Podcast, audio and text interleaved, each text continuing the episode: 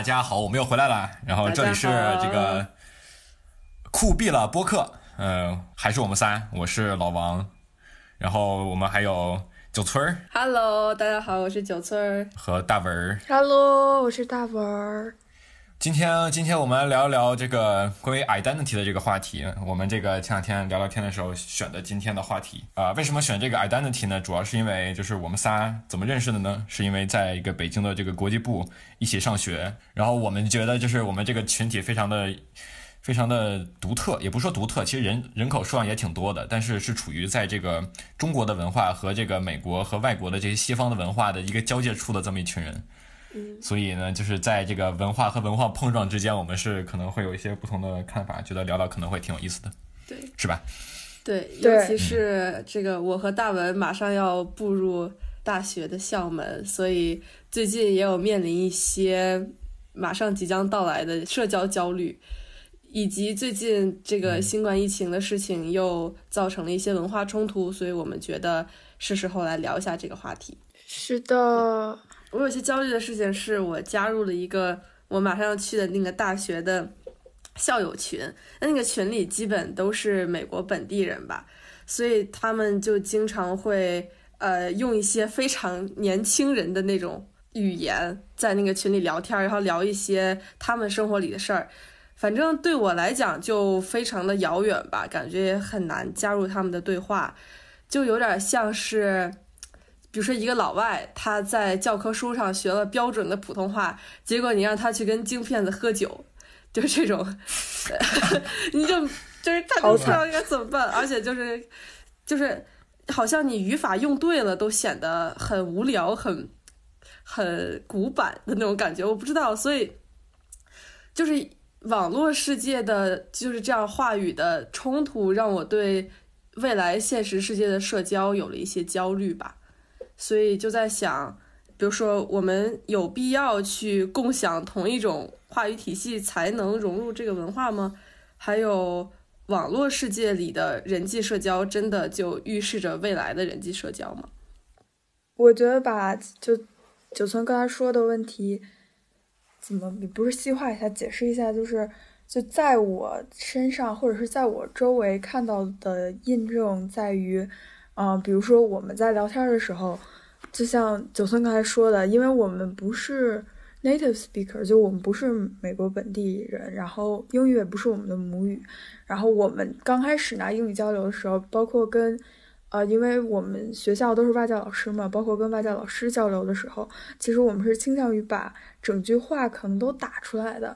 但是后来慢慢的，就为了好像为了要显得自己比较 native，就会简写一些东西，比如说 you，你原来可能会打 y o O 现在你就只打 u。对，比如说 kind of 就会打 kinda，对，kinda 或者 don't know，就会就会打成，变对成对对对，对 wanna 或者 d u n n o 就 don't know，对。I don't know, I don't know，就很就很形象，对。但是有时候就觉得很怎么说很，就是也不是东施效颦，但是人家确实是因为嗯。就是懒，就是也不想打拳，才要去做这些语言的变形，然后我们把它当做一个好像能把自己变成变得更 native 的一个手段，还是怎么样，就还挺。嗯，感觉语言这个东西挺奇怪的，就它实际上是一个，就是在一个一个一是一个动态的，是一个 dynamic 的，是一个一直在进化的这么一个东西。嗯，对对对然后我们学到的呢是在书本上就是说语法、主谓宾，这个谓语动词要三单，要过去时，要完成时这种这种的一些规则。对，就，哎呀，我也不知道，就感觉就是其实我突然有一个比喻，就是感觉语言这东西非常像就是习武，你会去去练一些招式。你会去做那些动作，一个一个都做到位了，然后慢慢慢慢的，你把那些东西都是都编码编译进了你的这个这个潜意识里面，然后之后可能就是有人来给你一拳的时候，你就可以顺利的躲开了。嗯，感觉这个其实还挺像的。就跟着老王的这个话往后说，我我其实又想到，就我们现在在的环境里面，包括我们现在录播播客，可能都经常会在用语上都会，嗯，说中文，但是也会掺杂一些英文。那些英文也不是说我们故意要说出来，觉得自己英语多好，要显示我们的身份背景或者英语学的很棒之类的，而是 又来了啊，就是确实很 多，就是有些词在我的语言里面已经被替换成中英文了。就是我在想到一些事情的时候的第一反应已经变成英文了，所以才会说那个词。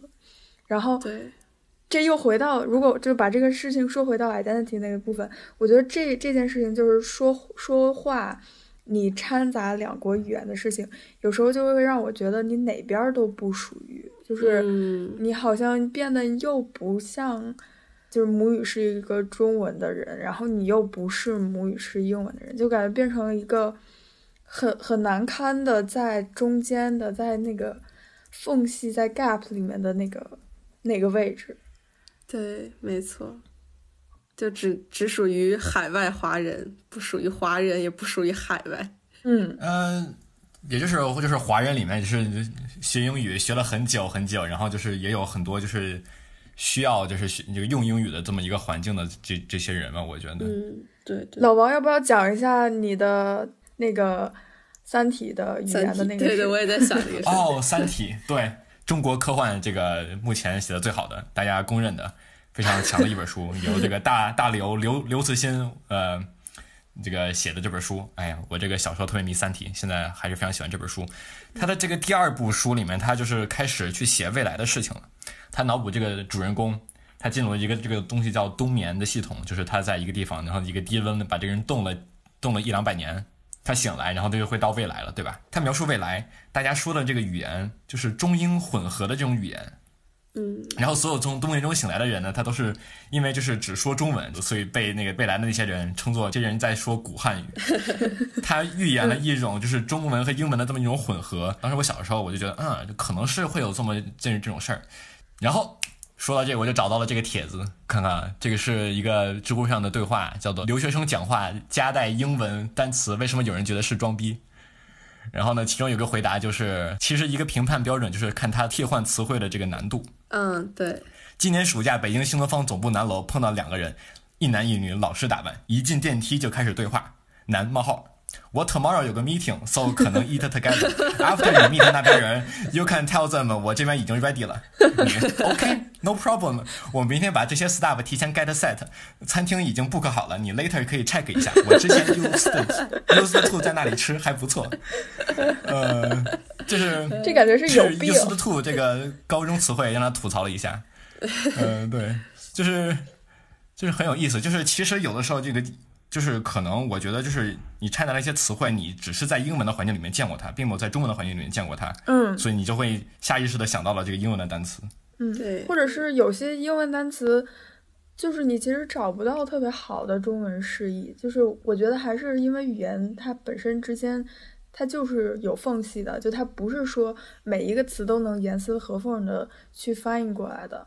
有时候一些词它就是更能体现一些东西，然后它恰恰好是个英文，然后你又对它可能比较熟悉，你你就用了。嗯，没错。就比如说我们经常提到的 privilege 这个词，就是它翻译成中文呢，特权，就特权、利益阶级，就显得特别狠，感觉要斗，就是对批斗地主的那种感觉。对，就是，但是它其实只是、怎么讲呢？稍微有一些占据优质资源的人，也没有到那种要是的，就是你成分不好的那种地步。对，但是如果你又要在一句话里面说，就是这个词是稍微占据了一些优势资源的人，你就感觉他会打断你整句话，就你需要单拿拿出来，然后解释。但是如果你用 privilege 的话，就可以直接就过去了。嗯嗯我没有跟大家说过这件事情，就是我上大一的时候选了门课叫 communication。嗯，是真的，我选了门课叫 communication，然后这个课呢，这个我非常的不喜欢，这个特别无聊，然后内容我也就是毫不感兴趣，但我好歹是听了听，对吧？它里面说就是语言这个东西，就是你说一个词汇的时候，它会有一个表面的含义，就比如说你说苹果，那么这个苹果表面含义它就是一种水果，它也它深刻的含义是一个 公司吗？没有，它也它也可能表表达是一个公司，对吧？嗯，对对对，对，吧？它会就是这个内容，它会就是连带的一一些在文化里面的一些一些含义。嗯，呃我大概能明白你就说的，嗯比如说，你说苹果，大家可能想啊，这个比较贵，都并不是这个苹果这个水果本身所代表的含义，对，但就是在一个不同的这个 cultural environment 这个社 context 嘛，culture 中文是什么来着？我突然忘了。Culture 文化 Cult- 文化 culture 文化文化什么鬼？你这都能吗？这过分了啊！太过分了。文化环境不一样的话，就可能就是有不同的含义，我是这么觉得的。嗯，也是你刚说那个词 context，就是它这个语言环境。对，是的。对，哎，说回那个 identity 的事情，就我当时说，我现在在我现在上的学校里面，其实是有一个英文名字的，可能老师交流的时候都会喊我的英文名字。但是我下的决定是说，等我出国了，我不会再用我的英文名字。包括有现在有一些，因为我也在一些大学的群里面，然后有呃预备大学的同学来加我的时候，我也不会告诉他们我原来的英文名字。嗯，因为我觉得嗯没必要在这上面去去融入他们。一个是这个，另外一个就是一个非常实际的问题，就是他们如果真的想要，就未来有事情需要找你，他光知道你的英文名字，他不可能找到你。嗯，对，就他只是一个没有没错没有什么，对他就是大家，你你可能比如说可能有他是个代名词。对，可能有中国全中国可能有十万个叫什么 Jack 的人，就根本不可能。我那我问一下，嗯这个大本儿，嗯你的英文名是什么？，echo 回音那个词，哦，那个九村呢？Tracy，哎呦，我叫 Steven，我这名儿幼儿园老师给取的。我这个从初中开始，就中国这个学生里的 Steven，我至少见过十个。对啊，就是人家不可能因为你叫 Steven 找到你，嗯，他只能因为你是你叫王雪征去找的你。而且我觉得这个名字这件事情对我来说有一点点重要，嗯就我感觉这个名字这件事情它不只是名字，就像我那天说的那个，当时高晓松说的一段话，说原来，呃。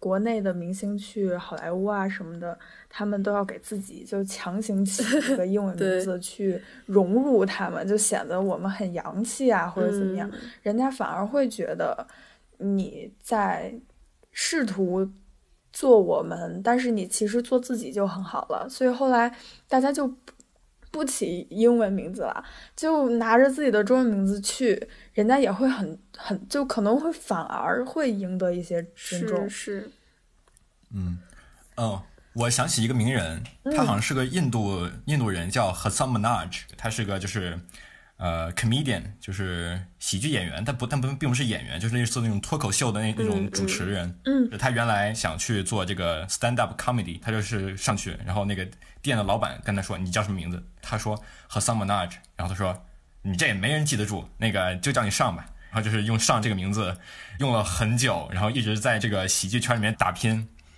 后来他终于有一个突破，就是他上了一个美国特别火的一个节目，叫《The Ellen Show》哦你听过 yes 吗啊，听过听过听过。对，然后上去以后呢，他突然决定 我要改变，嗯就因为他的父母都坐在台下，他的父母就是很希望他是能用他自己的真名，但是他一直是用上这个这个名字，所以他的父母其实并不是那么开心，对吧？所以他就是在一个美国一个特别特别火的一个这个节目上，用他非常宝贵的两三分钟的时间跟大家说，其实我现在我不打算让我自己叫上了。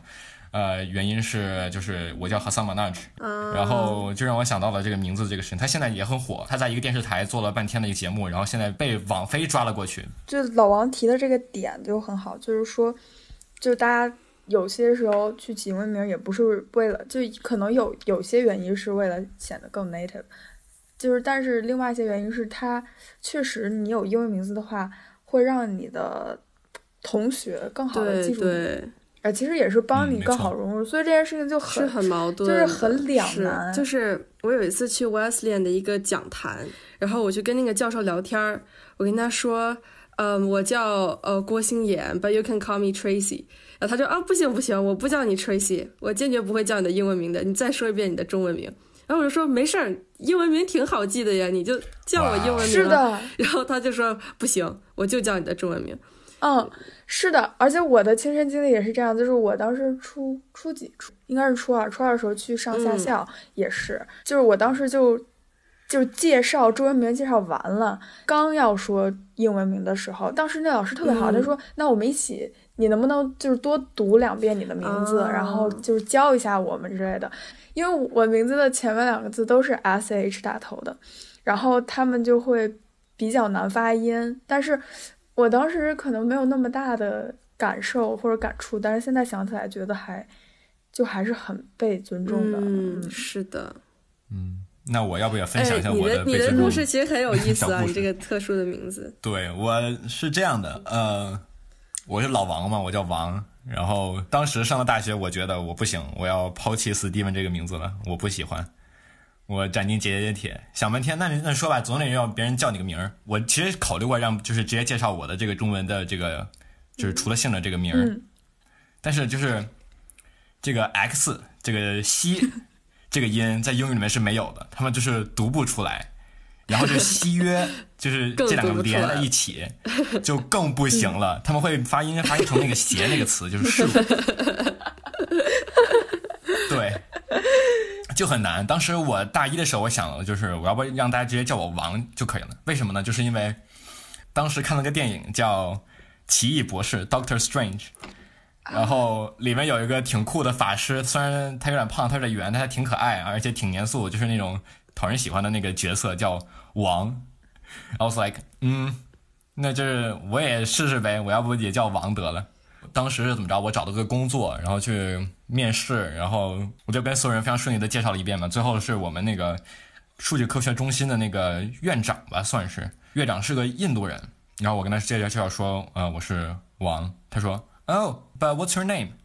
我我，然后我就说，啊，我就叫我王就可以了。然后他说，啊，这个中文的这个名字实际上是非常有含义的，非常有哲理的，然后非常好听的。他说他想让我教他怎么读我的名字。然后我就教他了一会儿。好了吧？虽然虽然半年过后他忘了我是谁了，但我这个觉得还有那一瞬间的好，有那个时刻，非非常高光时刻。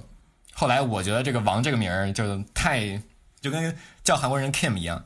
嗯，是的，是的。所以 所以后来我就又改了个名儿。现在叫我现在叫就是我的名儿的那个首字母 X。那你现在用这个 X 是大家就是平时叫你的外号，还是教授点名也这么叫你？哦，对，你们不点名，那是使用场景是吗？呃，我们不点名，是对，但就是什么场景？就是比如说前两天吧，我想去套路一个教授，是我一个计算机图形的那个教授，我想跟他去聊聊天去，然后我介绍我自己，我会说我的全名是什么什么，然后我你可以叫我。叫我 X 就可以了，就是我的我的首首字母 my initial。嗯，我大一就是认识的那些人，现在还是叫我王，这个这个没什么办法，这个改不太了了，我觉得。但就是之后所有认识的人，就是都是开始让他们叫我 X。嗯，然后我一般介绍的时候说 X，他们说什么是 Max 吗？就是 Max 也也也是个名字，因为你听不清嘛。然后后来慢慢慢慢的，我就变成了这个，哦，My name is X，呃，you know as the letter。嗯。Just one letter，然后再再比个手势，那个 X，他们就啊，OK，Very cool。这个名有一个好处，一个是就是它是我的这个首字母，这个没有问题，就是这其实也是我的名字的一部分，我觉得挺好的。另外一个是大家都能记住我，嗯，对对，特别的好，是，对，就是听众里面那个叫 X 的，这个不是，就是名里面有 X 的，就是。可以考虑别模仿我一下，这样就是只有我一个 X 就会显得非常酷。好的，好的，这是一波什么反向案例？可以。我刚看，我之前看到了老王这个套路，就是弄一个首字母嘛，然后那个大学就有一个表让填，就是你真名是什么，然后你的 preferred name 是什么？对，就相当于然后你的学生卡上是你的 preferred name，然后但是。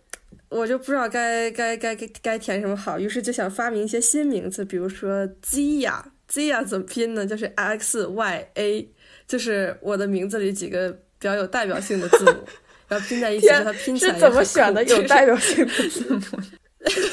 不是，就这三个放在一起，就就看起来就很酷毙了，就是感觉特别非洲，特别有那种热带风情。我觉得文化冲突其实也不止就是叫名字和这些语言这件事事情。如果你想 fit in 的话，其实就是光是语言其实也不是很够，但是你也其实并不用 fit in 对，其实问题就是要不要 fit in 呢？是，嗯，就比如说我最近在是吗？stalking 大家的，就是偷窥各种人的嗯 Instagram，然后我就会发现他们特别喜欢发自己的照片，就是就是一整屏的主页全都是各种各样啊，今天去 party 了我的照片，自拍。然后今天去哪儿哪儿了的照片，然后底下就几百个人点赞，然后就很多很多人夸，哇你好美，你好美。不就是都这样，就就很多很多人都这样，不是说只有那么几个，你说你的美国同学吗？还是就是就是美国同学，嗯，我觉得 Instagram 还挺有意思，就是我感觉大家在上面，就是我说中国人啊，在上面都乐意在上面发英文，就是配文的时候都乐意嗯发英文。对对对对但是其，他国家的人，就比如说你去看日本人，他们底下就是日语，韩国人底下就是韩语。我觉得这个并不是就是因为我们想融入这么一个原因才导致的，我觉得更可能就是因为 Instagram 对很多国内的人来说是一个国外的网站，然后呢，所以说你要到国外的网站上去，肯定是要说一个国外的语言嘛，就跟我们为什么学英语一样，你出国肯定是要去说英语的。就是即即使非常奇怪的一个事情，中国游客到日本去说英语，但日本人没有人懂英语。对，就是像比如说什么日本啊、泰国啊，他们 Instagram 就是他们日常会用的主流社交网站嘛，所以他们如果跟自己的人来 post 这些东西的话，肯定是要说自己的语言，但是。就是中国人就会觉得我到国外旅游了一下那种感觉，关了 VPN 我又回到微信。所以就是 Instagram 发布那些 post 的初衷是说我要把自己分享给国外的人，是这样吗？所以大家才会用英语。嗯，因为我感觉就如果是就是如果你加的好友都是你周围的人，为什么不用中文呢？我其实有很多人，就是因为我在一个留学生的圈子里面嘛，嗯对吧？所以很多就是在 Instagram 上的人也会用中文去发一些对对对。发他们的那个快拍，虽然主流还是英语嘛。呃，有一个我发现很多人有他们的一个大号、小号，然后一般大号就是发美图加英文的配字，然后会有一个小号，就这样，比如说说这是我的 Chinese account，然后里面就跟发微博、发朋友圈一样，感觉他们会很自觉的分割开来这些事情。对，说到分割开，我觉得就是挺奇怪的一个事情。中国留学生的圈子和我所有美国就是当地的和从世界其他地方来的同学是两个完全不同的圈子，嗯，怎么讲？就交集非常的少。然后呢，就是这是两个完全不同的圈子，我这个圈子的人并不认识我那个圈子的人。嗯，毫无交集的那种。我在想会不会跟你们学校就是本身的背景比较有关系啊？老王应该在第一期说过了，他们学校的中国留学生就是还还算是一个挺大的一个群体，但比如说呃九村要上的那个学校，可能就一届七百个人，可能有二十多个中国人，对，这样的比例，对其实已经算文理学院里很多的了。就是他们那已经是最大的文理学院。对对我，们我们这个，他们有新生加群都能四五百人吧，三三四百一，届吗？两三百人。我不知道里面有多少，就是不是这一届的，但就是至少是上百的，天反正人呐非常的多。太恐怖我都有点了。我录的我录的一个学校，我去嗯。加入他们的 Facebook，、他们现在就十一个人，然后我是唯一的中国人，哦，是那个 Hampshire 对吗？我就哦天呐，每天每天在想能不能嫁嫁入一个中国人，然后是，嗯，但中国人也不一定合得来。是的，我现在我的室友都是美国人，他们我这个室友一共四个，跟我住一屋的有一个，对面有三个，其中呃我想想啊，对，有一个是日是日本裔，然后有一个是墨西哥裔，然后有两个白人，然后大家都是从加州来的，除了我，就是我是把我自己就是扔到了这个美国圈子里面，嗯觉得就是看看会发生什么。哎，那你的你有什么生活习惯上的文化冲突吗？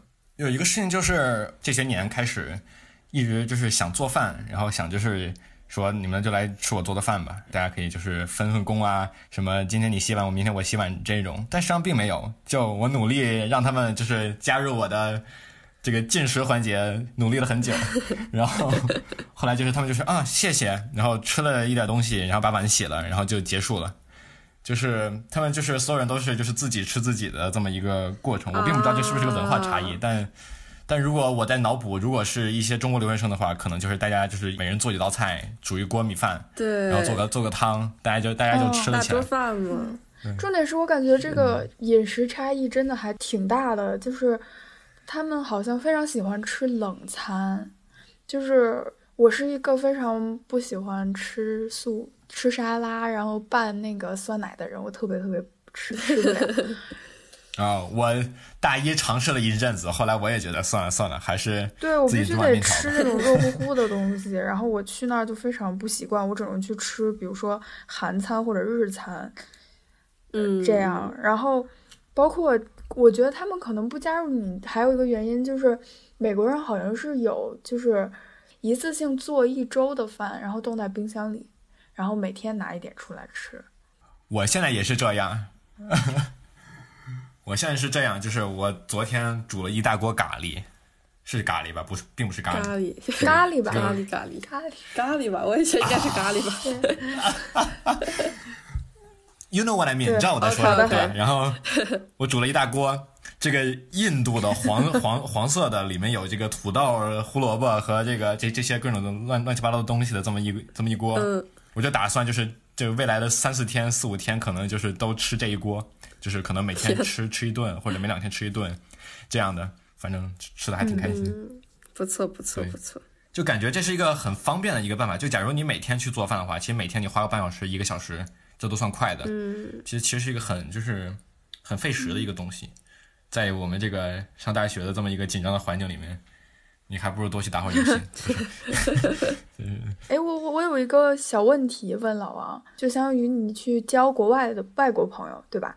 就你选择，相当于现在在两个圈子里面，就是你的那些中国朋友会不会觉得，哎，你看他就是去亲近那些外国外国学生或者怎么怎么样，还是他们会觉得啊无所谓之类的？我觉得无所谓吧，我也没有任何就是我从来没有想过就是他们会有这样的想法。OK，反而可能是我觉得有的人会去吐槽，就是哎呀，我只有中国的朋友，我就是除了上课以外不用说英语的，这跟上国际部有啥区对，别？这跟上国际部 我就不评论了。但就是、嗯就是可能会就会有这样的现象，但反而并不会有就是去吐槽一个人说你怎么整天跟美国人待在一起这样的，嗯其实没有。至少大家都会知道，就是我们是出来留学的，这样事情很正常嘛，大概。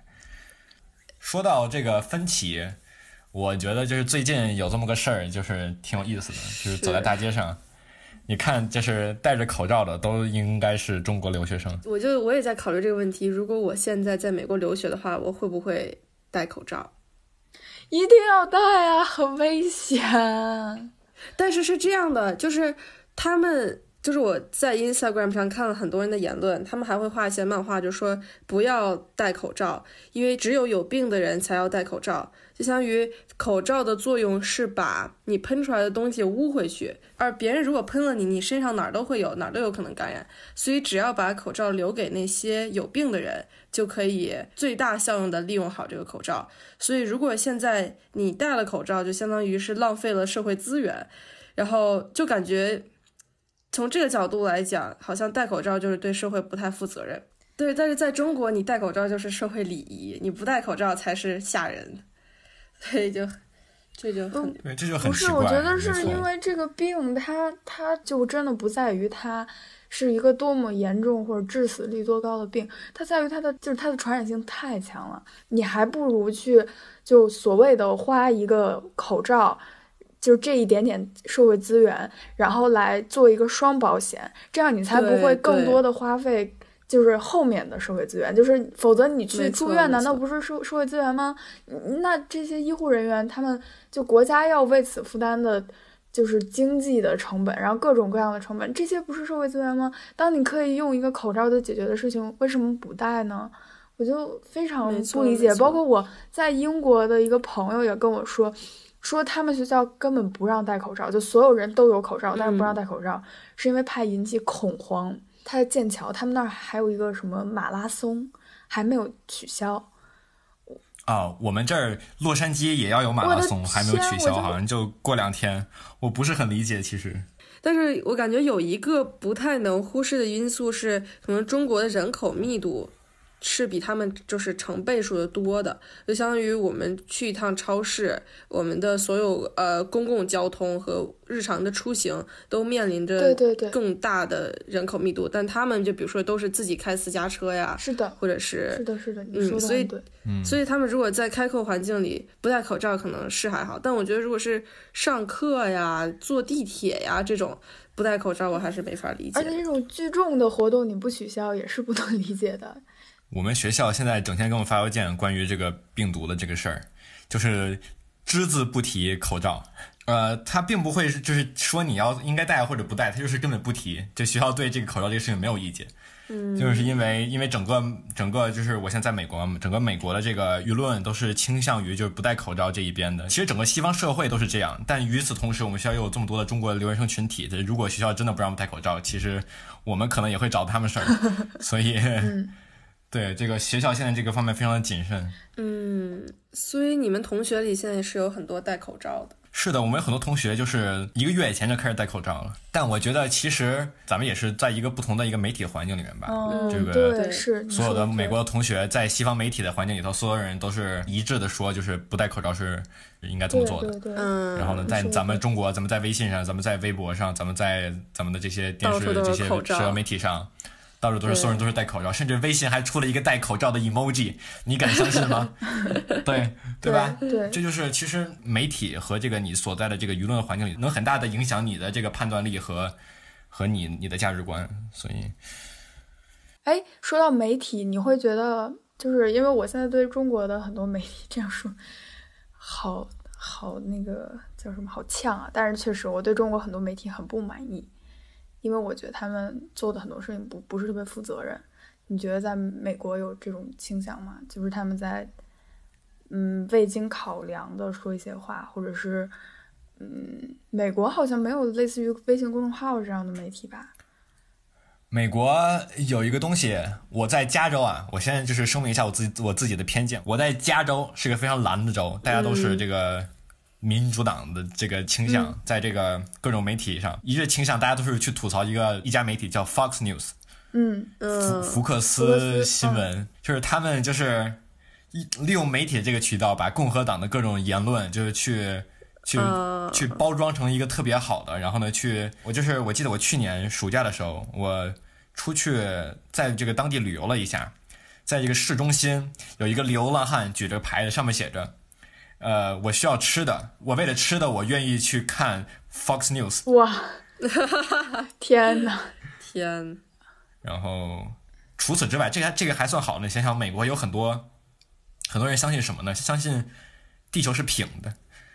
真的？我刚才还在跟我室友讨论，是真的对这个 Flat Earth Society，我好像在听说过这个，就就就很奇妙。我突然想起来，我们的美国历史课上老师给我们听的一个播客。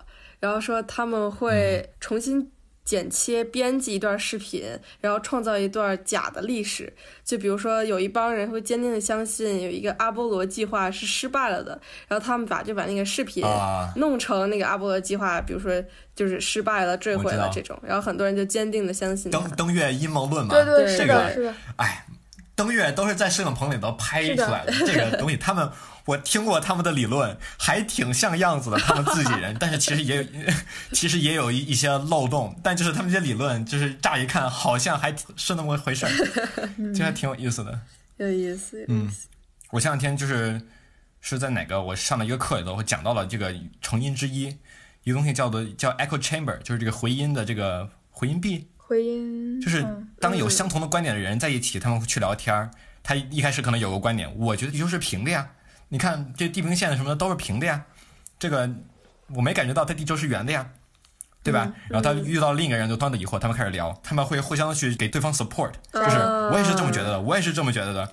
这个其实还好，但是有了社交媒体以后的话，有同样观点的人会聚集在一起，在一个 Facebook 的 group 上，在一个群里面，然后会互互相的去 就是证实就是彼此的观点，对，就是 然后还会有个东西叫 confirmation bias，就是 confirmation 就是确认，bias 就是偏见，就是比如说你有你有一个正方观点，有个反方观点，但是你是坚定相信反方的观点的话，看到反方观点你就会觉得嗯，反方观点是是对的，看到正方观点你会去去想到底怎么不对，怎么不对，怎么不怎么不对，嗯，你你会就是潜意识的去去忽略了很多就是和你想法不同的观点，嗯，这个偏见越来越越严重，然后最后导致这么一个失衡的状态。尤其是到这个时代，更是一大挑战，信息太多了。行，我觉得咱们说了这么多，是吧？好，那个我们要不休息一下？休息一下。那个我们回来，待会儿聊一下，我们想再给大家安利一下别的东西，然后分析一下我们上周的案例。好的。对，然后我们休息一下。嗯，拜拜。这样，拜拜。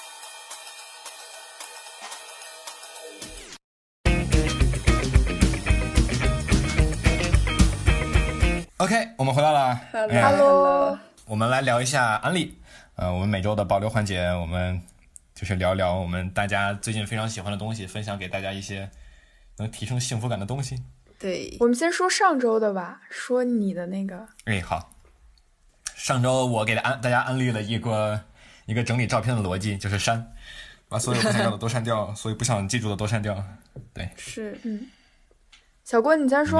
二位有没有？好，嗯。我没有很大批量的删，我是按照每天删一点点来进行的，然后会发现，就七天下来，明显的相册就会变得呃紧致了很多，不是紧致，就是 呃挺好的，这个说的用词非常对，就是每一个相片都能代表那一天中呃很值得纪念的一个时刻，然后它很紧密的排列在一起，所以是一个。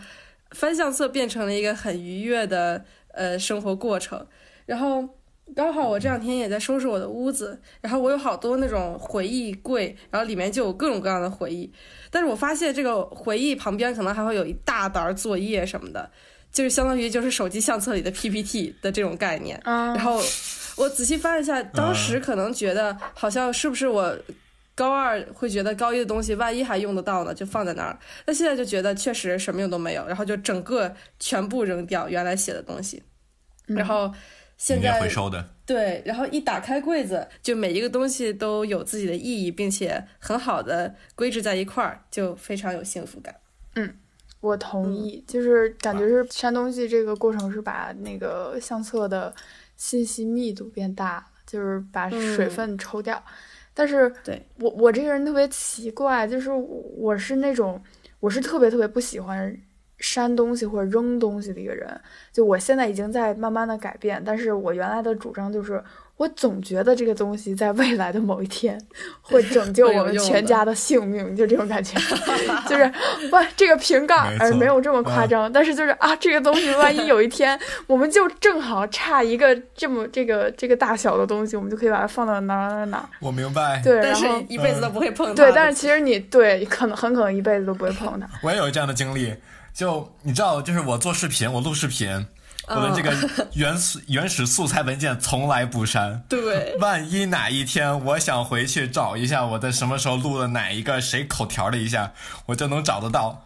但是是，但是从来没有。它就会慢慢慢慢的堆积我的这个移动硬盘。我现在有那个抽屉打开，里面有两个四个 T 的硬盘。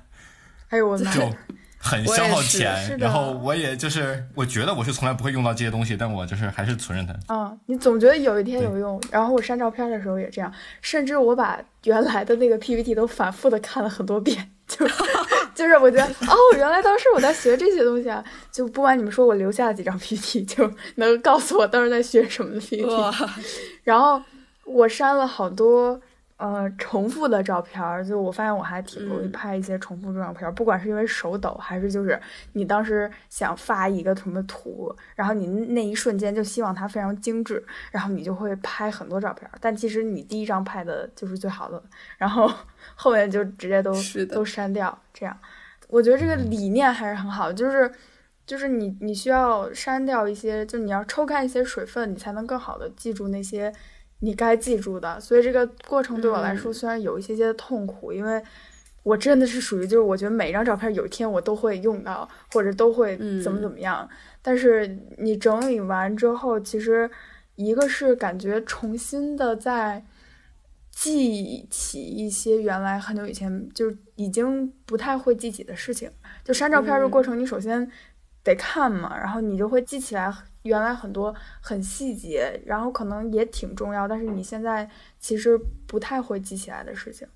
然后你会重新就感觉过过了又重新过了一段这这这些日子，然后让你更好的知道你为什么现在是这个样子的，把一些没有那么重要的东西丢掉，然后轻装上阵，接着往前走，这样感觉。嗯嗯，很棒，没错啊，其实我在上周安利这个东西之前，我也很久没有删照片了。然后跟你们安利完了以后呢，我回去删了一下，然后我就我原来就是原来只是删完以后从来没有看过，现在就是回去再看了一遍，就是把图放的很大，就仿佛就是在自己刷自己的朋友圈，嗯，但只但刷的真的只是自己的朋友圈，嗯。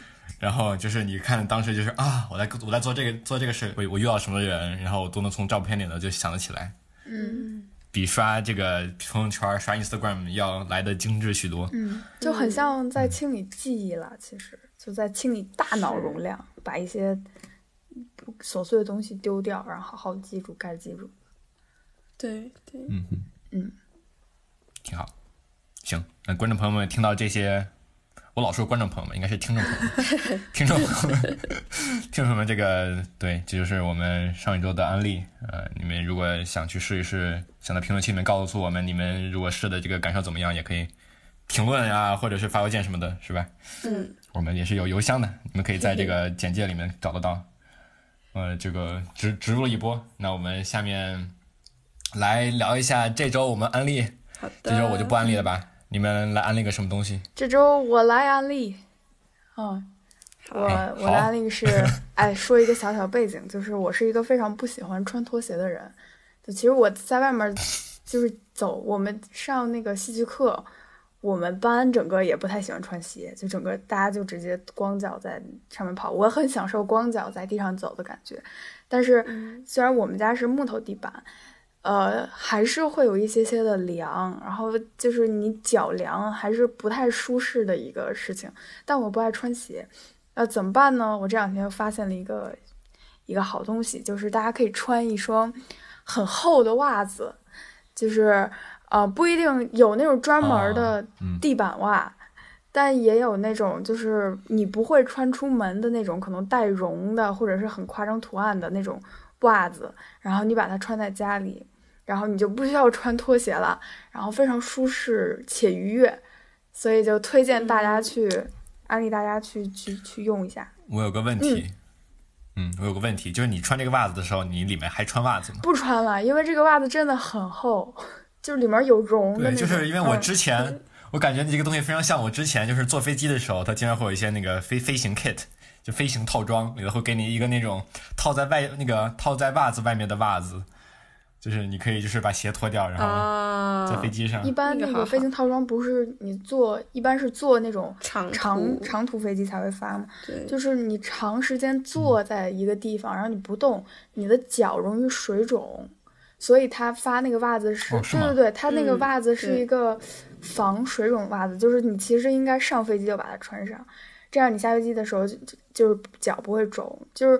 脚肿的一个比较直观的感受，可能就是你下飞机之后，你就会觉得那个鞋很紧，或者你觉得脚不舒服，在那个鞋里待着，就是因为你的脚水肿了。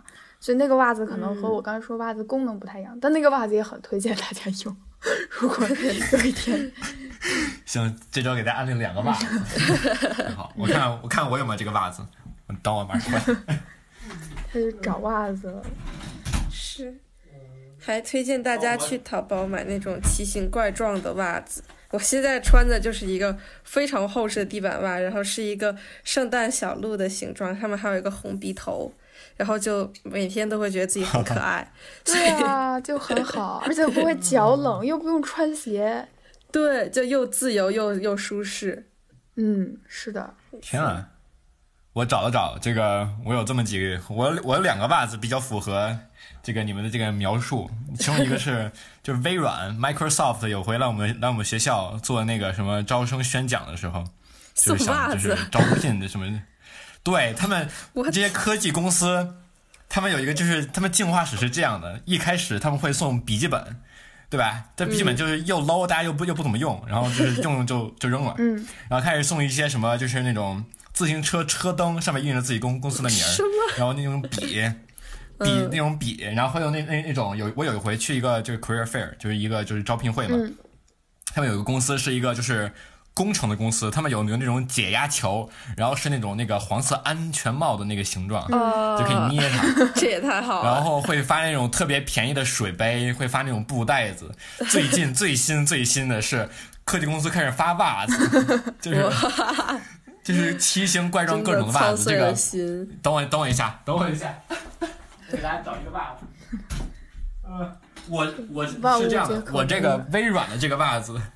它它它是这个微软的这个主色系的，这个是绿色的底，然后蓝蓝色、黄色这个绿色的这个呃还有蓝的这个花纹在上面，然后这个这个脚踝的这个地方写一个 Microsoft，好奇怪的配色嗯没，错，嗯，对，嗯，但挺可爱的，我可以试试。好的，我就是拿了以后可以从来没有，穿过。穿上穿上。对怎么着是就然后就不穿拖鞋了是吗？对你就可以不穿拖鞋，如果你愿意穿也可以穿。就其我建议你不穿，你体验一下，在在其实，在地板上走，在地板上自由的行走。对，就很快乐，你也不会被穿鞋这件事情所束缚。就是说，哎呀，我下下去，我尤其我这个拖鞋还经常往床底下钻，我一想我还得把拖鞋掏出来，还得穿上鞋再出去，好累。但是而且就感觉被被什么东西牵制了，有袜子非常被你的拖鞋牵制，非常的自由啊。拖了后腿。嗯，哎，行，没问题。嗯，那我试试，这袜子要被我启用了。嗯，呃，对，挺好。行，那我们今天就聊这么多。好的，好，嗯，还有好的。OK，然后最后说点啥来着？我们有微博，我们有这个公众邮箱，也不是公众邮箱，就是这个粉丝。我们如果有粉丝的话，可以给我发邮件。听众，听众，听众。呃，我们邮箱呢是这个 coolest at yet 点 net。这个 coolest 呢就是酷最酷的那个，就是酷的比那个叫什么来着？最高级拼是叫最高级吗？